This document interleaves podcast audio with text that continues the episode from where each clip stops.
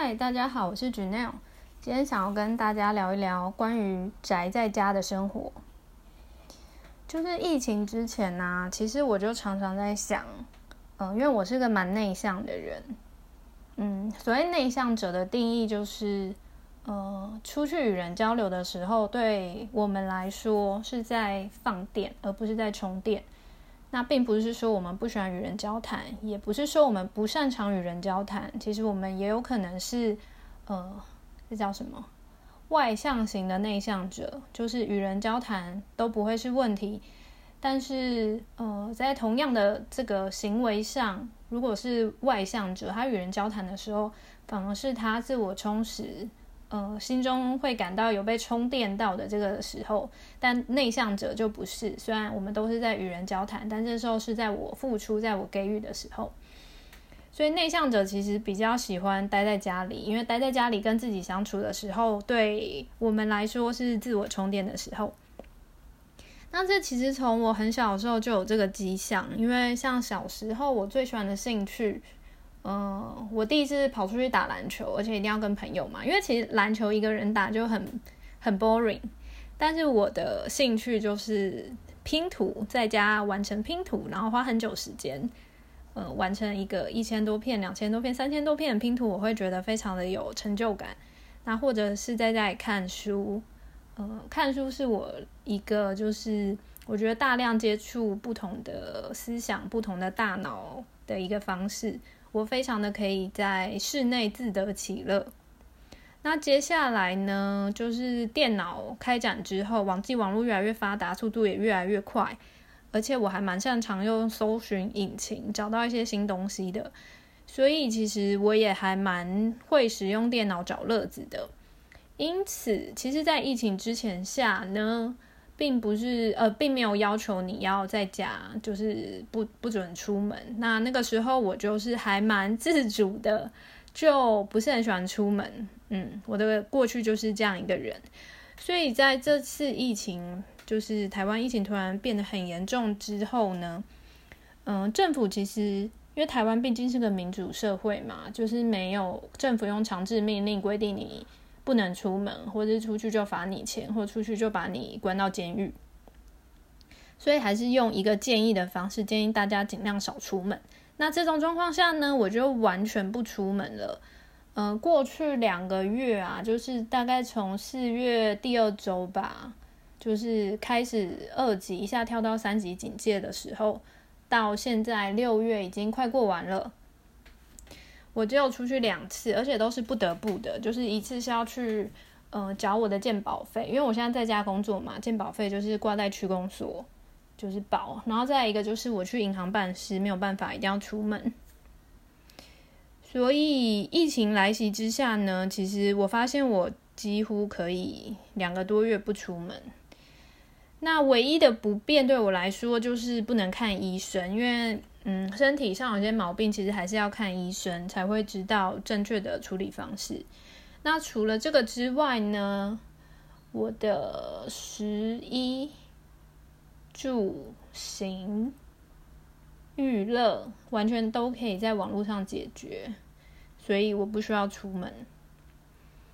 那同样呢，就是自己觉得自己很宅的人啊，就是我有个很喜欢听的。Podcaster 之前有讲过，就是叫古埃，他因为早就不是员工了，他算是有投资别人的生意，算自己当老板。他之前也有屡次在节目听到，呃，就讲到他说是还蛮宅的人嘛，他很喜欢打电动，所以就蛮常闷在家里。只是这次疫情开始算自主封城之后呢，他才发现，就是他大概呃电动打了两三个礼拜。很爽，但是到第三个礼拜的时候，他就开始腻了，然后他也狂看那种影剧啊，然后后来也没东西可以看了，然后他就在节目上说，呵 呵他就骂了那个字，然后接着说，呃，就是自主封城下，他才发现他也不是那么宅的人，因为平常其实，呃，觉得自己是宅，但完全不能出门，跟出门运动这些还是有差。所以他就发现，哎，其实他也不是那么宅的人。那还有一种人，就是日本以前有一种，就是叫什么？给他一个名词叫简居族吧，就是指，嗯，通常是好发于年轻人吧，就是一年三百六十五天都待在自己房间，连自己房间都不出门的这种。然后，其实我也不知道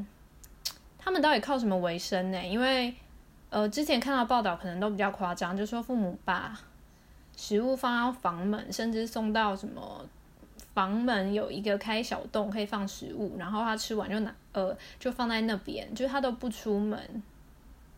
哎，对啊，那他怎么洗澡？哦，可能浴室在他的套房里吧。嗯，这种人，然后其实呃这种我觉得已经有一点心理疾病了啦，就是可能遭受什么挫折，所以连家人都不想要接触。然后我就比较了古埃自己觉得很宅，然后后来发现他不是，然后跟日本这种简居族，那其实我就都不是啊，就是我是真的蛮宅的，但是我没有社交的问题。然后所以在这次台湾没有预警的疫情下，我觉得哎，我好像又发现自己一个这叫什么优势嘛，就是可以关在家里，然后不会有一些就是。呃，奇怪的疾病或者是很暴躁的情绪反应的这个影响。那我不知道大家就是在疫情这两个月的自主封城下，你们的状况都还好吗？因为呃，上礼拜跟我表弟聊天啊，才知道说，其实还蛮多公司也是那种轮流去公司上班，不是所有公司都是远距的，就是呃，员工分成 A、B 组。然后一组是这个礼拜上班，然后下礼拜在家上班，然后另外一组就是轮流这样子。那可是去办公室的感觉也很像是关监狱啊，因为也怕就是不同部门或不同楼层，如果有人真的确诊会交叉感染，所以也是尽量宣导，就是你找你同事找主管的时候，不要走到他的座位啊，你就打电话给他，然后询问问题。那这个状况下，嗯，有些人就是会觉得，就是嗯，产生了一种就是没有社交的那种不舒服感啦。那我是不知道大家会不会有。那我个人呢，因为我接触网络的年资也算是蛮早的，我知道上面有非常多的诈骗，但是可能是因为使用的比较早，呃，是本能里吗？就是。可以辨识出呃背后的人什么是真实的，然后什么是就是成立那个账号是为了骗你的。那所以其实我还蛮蛮悠游于使用网络继续我的社交生活啦。因为像我们现在其实嗯，不管是我的工作或者是我的私人生活，就是